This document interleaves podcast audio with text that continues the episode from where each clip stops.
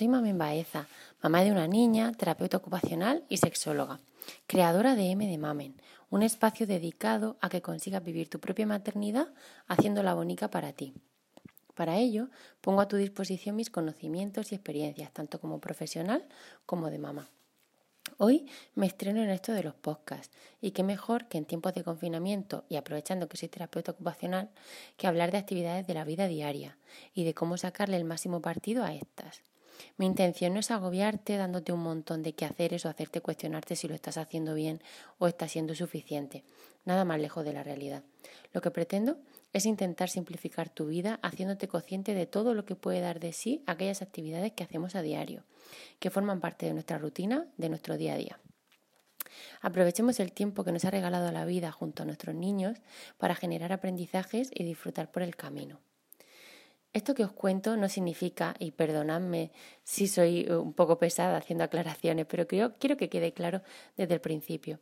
No significa que ahora vayáis a pasar toda vuestra jornada haciendo un montón de actividades súper chulas, con la sonrisa permanentemente acompañando. Esto no sería real.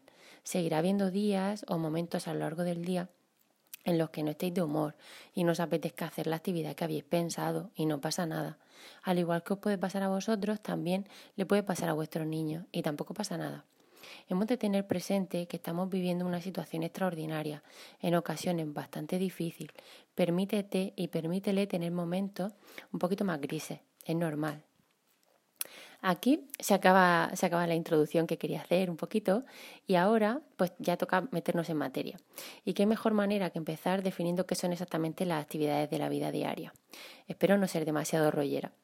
Eh, las actividades de la vida diaria son todas aquellas tareas o conductas que una persona realiza de forma diaria y que le permiten vivir de forma autónoma e integrada en su entorno, cumpliendo con sus roles dentro de la sociedad. Una vez aclarado más o menos el concepto, seguro que se os ocurren un montón de actividades, ¿verdad? Incluso podéis pensar que, muchas de estas actividades de la vida diaria no son las mismas para vosotros como adultos que para niños, y estáis en lo cierto, pero hay otras muchas que sí. Seguro que si os ponéis a pensar en actividades de la vida diaria, os podéis dar cuenta que hay desde actividades muy básicas, como puede ser el vestirnos o desvestirnos, cuidar nuestra higiene o comer, que hacemos todos eh, con más o menos ayuda, dependiendo de nuestras necesidades, ¿no? hasta actividades más complicadas, como puede ser cocinar, elaborar una lista de la compra, hacer la colada, utilizar el teléfono para realizar una llamada a un familiar, que ahora está tan, tan de moda ¿no? que utilizamos todos. Bueno, pues todas estas serían ejemplos de actividades de la vida diaria.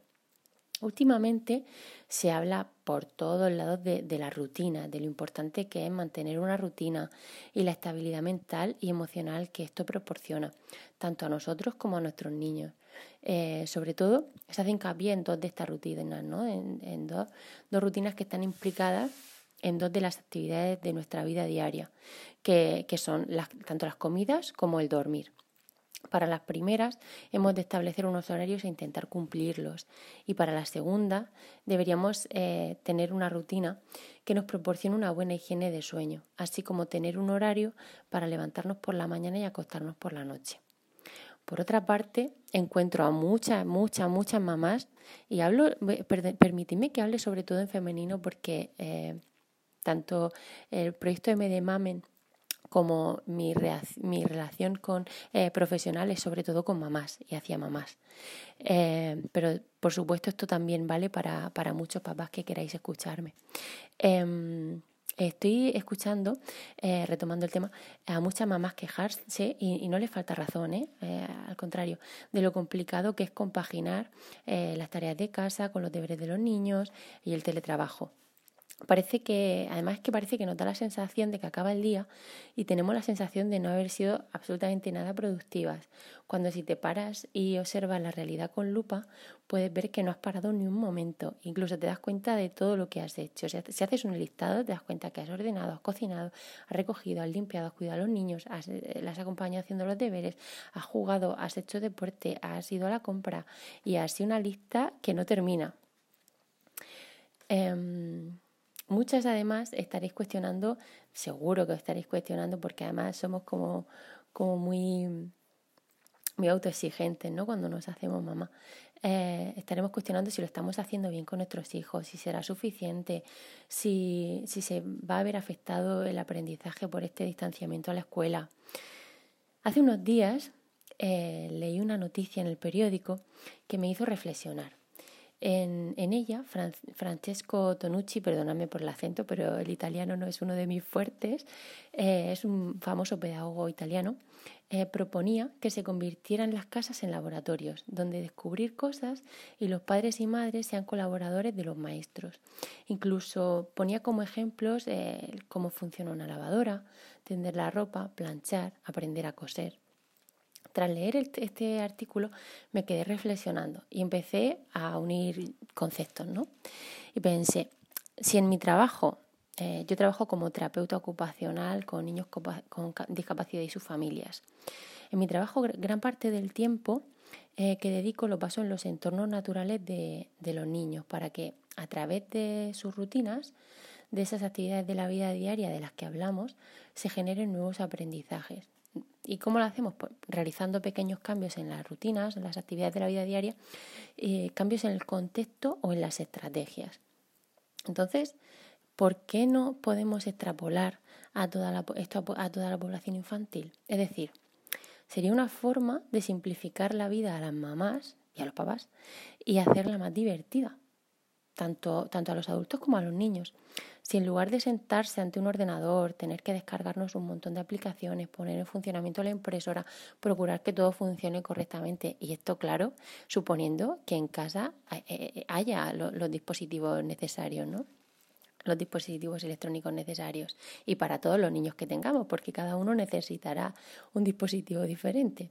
Em, eh, además de, eso, tenemos que estar cumpliendo con unos plazos de realización de las actividades y demás. ¿Por qué no en lugar de todo ello aprovechamos lo que nos proporciona las actividades de la vida diaria, todos los aprendizajes que, que nos ofrece? Tengo claro y aquí hago un inciso, que para muchas familias el hecho de que los niños tengan ciertas tareas del cole les supone un alivio y les proporciona un momento en el que pueden realizar otros quehaceres como adultos. Eh, al igual que hay familias a las que tener estas tareas les viene bien para llenar huecos en el día a día, que en ocasiones se hace muy largo. Eso lo tengo claro. Igual que quiero dejar claro que no me estoy oponiendo, ni muchísimo menos, a que los niños tengan tareas en casa propuestas desde el colegio. Pero sí que tengo claro que estas no deben suponer un estrés para los niños ni para sus padres, de ninguna manera. Y esto es algo que es una realidad. Eh, yo a día de hoy, me, desde que empezó el confinamiento, una de las mayores quejas que, observo de, de, los papás y de las mamás ¿no?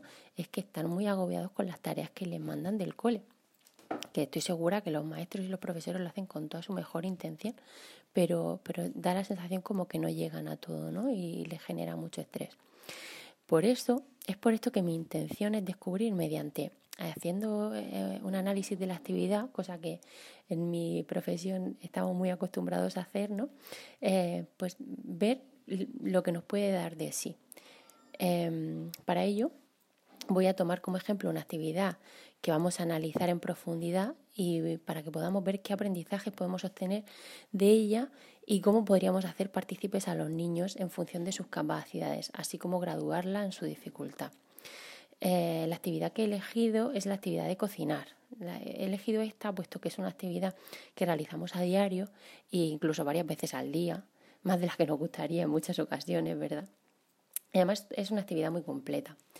Em, lo que no significa, o sea, yo, yo no os quiero tampoco eh, agobiar a, tener que incluir a los niños a que cocinen con vosotros para nada. Em, de hecho, no, no debéis hacer nada de lo que yo os diga, simplemente yo os propongo ideas y cada uno toma las decisiones que, que considere oportunas, por supuesto. Entonces, vamos, vamos a entrar en materia y vamos a analizar la actividad. Eh, bueno, ¿qué aprendizajes podemos obtener? ¿Qué es lo que trabajamos en, en la actividad de, del cocinado? ¿no? Bueno, pues podemos, eh, si, si, si, nos paramos a ver qué aspectos motrices podemos eh, trabajar, pues vemos que implica una coordinación bimanual, una coordinación ojo-mano, un trabajo de la motricidad fina, ¿Cómo, eh, ¿Cómo trabajamos todo esto? Pues cuando amasamos, cuando vertemos de un recipiente a otro, cuando cogemos diferentes alimentos, los manipulamos, cuando, eh, por ejemplo, ponemos una pinza en, un paquete que se ha quedado a medio, cuando eh, abrimos o cerramos un, un, un tarro, perdonadme, cogiendo diferentes recipientes de diferentes tamaños, trabajamos todo tipo de pinzas y presas manuales. Em, trabajamos también aspectos sensoriales. Cuando probamos, olemos, tocamos diferentes texturas, cogemos diferentes pesos, eh, tocamos diferentes temperaturas, vemos cómo cambian de color, eh, incluso si utilizamos colorantes podemos hacer mezclas y esto se hace mucho más divertido. Trabajamos también aspectos psicológicos, como la atención. A la hora de seguir una receta tenemos que prestar atención, tenemos que estar concentrados para realizar bien la tarea. Eh, tenemos que estar, eh, trabajamos muchísimo la motivación, porque eh, el, el, resultado, sobre todo si es una comida que nos gusta, pues nos va a motivar mucho, ¿no? a conseguir un buen resultado. Incluso trabajamos la autoestima al ver que somos capaces de, de realizarlo bien, ¿no? Y además eh, eh, vamos a estar, vamos a echar un, rato divertido con nuestra, con nuestra mamá con nuestro papá, incluso con nuestros hermanos, y vamos a fortalecer el vínculo ¿no? emocional. Y luego en relación con materias escolares, ¿no? que sería a lo mejor lo que más, lo que más preocupa. ¿Qué podemos trabajar? Pues podemos trabajar matemáticas. Cuando hablamos de sistemas de medida, de sumar medidas, de tiempos de cocción, em, también eh, podemos aprender cosas relacionadas con la química, observando las reacciones que se producen cuando mezclamos ingredientes, cuando los sometemos a diferentes temperaturas muy altas o muy bajas, los cambios que se producen en los alimentos. Eh, podemos trabajar también la lengua, eh, ampliando, ampliando vocabulario, pidiendo que sean ellos quienes escriban la receta, quienes la lean. Podemos aprender idiomas realizando recetas típicas de otros países, de manera que, que ahondemos un poquito más en, sus costumbres, además de aprender un vocabulario, ¿no? Así como geografía, cuando le pedimos que haga una receta de determinado país, pues em, podemos pedirle que busque dónde está ese país, cuáles son sus costumbres y realizar un poco una búsqueda un poquito más extensa. Como veis, eh, el simple hecho de cocinar puede dar mucho de sí. Y bueno, ¿cómo, cómo hacer partícipe a los niños en la actividad? ¿no? ¿Cómo graduar la dificultad? Eh, pues desde la preparación de los ingredientes hasta la limpieza tras el cocinado, hay una lista inmensa de quehaceres más o menos difíciles que realizar. Colocar los ingredientes, leer la receta, medir cantidades, mezclar, cortar, lavar, cambiar de recipiente, batir, meter recipientes en las vajillas o en el horno, fregar los platos, limpiar superficie, barrer, fregar el suelo, hacer la lista de la compra con los ingredientes que se hayan acabado o con los que se vayan a necesitar para la próxima receta y así un montón de cosas que se me, que se me ocurren. Como veis, cada una de ellas tiene una dificultad diferente. Em, tenemos que tener claro que a la hora de tener una, una, de asignar una tarea ¿no? a nuestros niños, eh, vamos a, a, pensar en lo siguiente. Bueno, antes de, de, eso tenemos que pensar. ¿Qué es lo primero y fundamental que hay que tener en cuenta? La motivación, ¿no? La motivación mueve montaña. Yo en mi trabajo siempre eh, tengo muy claro que hace más el que quiere que el que puede y esto es una realidad.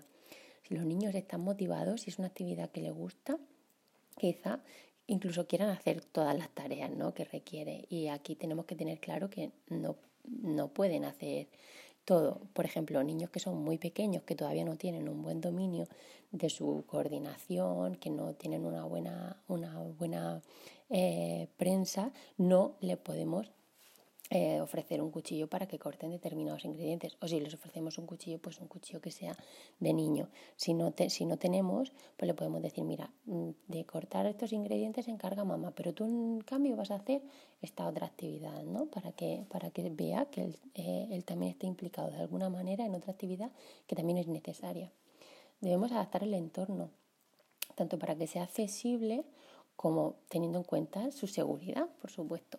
Y para ello, pues tenemos que procurar que, alcancen bien a la, a la zona donde vayamos a trabajar.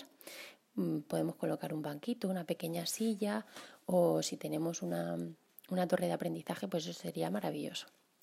Si no sabéis lo que es, buscarlo en Google porque os aparece un montón de imágenes, incluso os aparece cómo hacerlo de forma casera y es súper sencillo. Em, si les pedimos que realicen una tarea que a posteriori vemos que está por encima de su capacidad, podemos rectificar pidiendo que hagan otra más sencilla o incluso podemos ofrecerle nuestra ayuda para realizarlo, para que no se frustren viendo que, no son capaces de realizarlo y, esto mm, les produzca una desmotivación y que al día siguiente no quieran ponerse a cocinar con vosotros. Asignar responsabilidades suele ser un motivador bastante potente.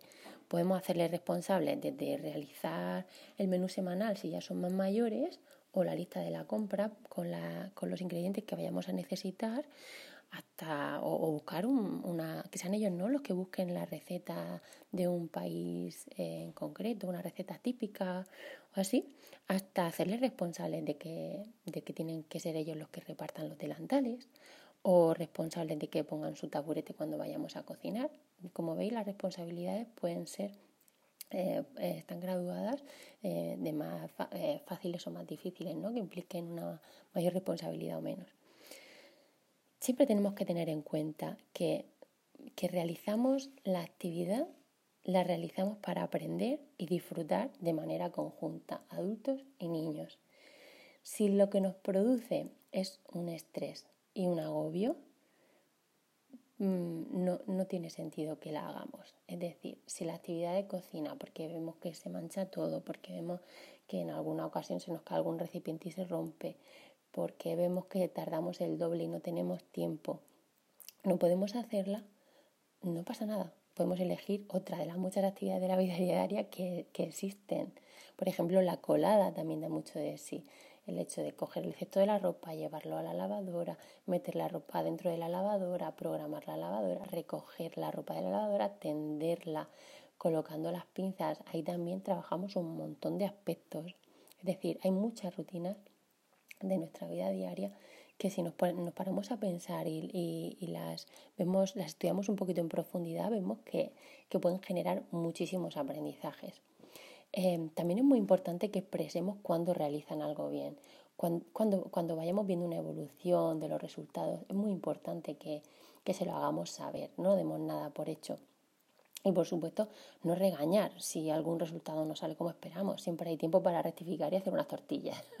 es decir, si el menú que habíamos pensado, si pensábamos hacer, por ejemplo, una paella y se nos pasa, se, echamos un ingrediente que no es el correcto o cualquier cosa, no pasa nada no pasa nada, el aprendizaje está ahí, el tiempo que hemos pasado con nuestros niños está ahí y eso ya debería ser un, motivador suficiente para que la actividad haya merecido la pena. Eh, y, como digo, a tiempo de hacer unas tortillas siempre estamos. Eh, y bueno, espero que con, este ejemplo que os he puesto de, del cocinado ¿no? Eh, hayáis podido ver lo que puede dar de sí una actividad de la vida diaria. Es cierto que cocinar con todo lo que conlleva es una de las más completas, como he dicho antes. Pero como también he dicho, todas las actividades, de todas, de todas las actividades se puede sacar muchísimo partido, mucho más del que pensamos a simple vista. Espero también eh, haberte podido ayudar a reducir tu estrés y hacer tu vida un poquito más sencilla. Y por supuesto, si quieres más información, me puedes encontrar tanto en la web eh, www.mdmamen.es como en Instagram y en Facebook. Em, muchísimas gracias por escucharme, perdona los fallos que haya podido tener como principiante y espero de verdad que tengas un muy muy buen día. Adiós.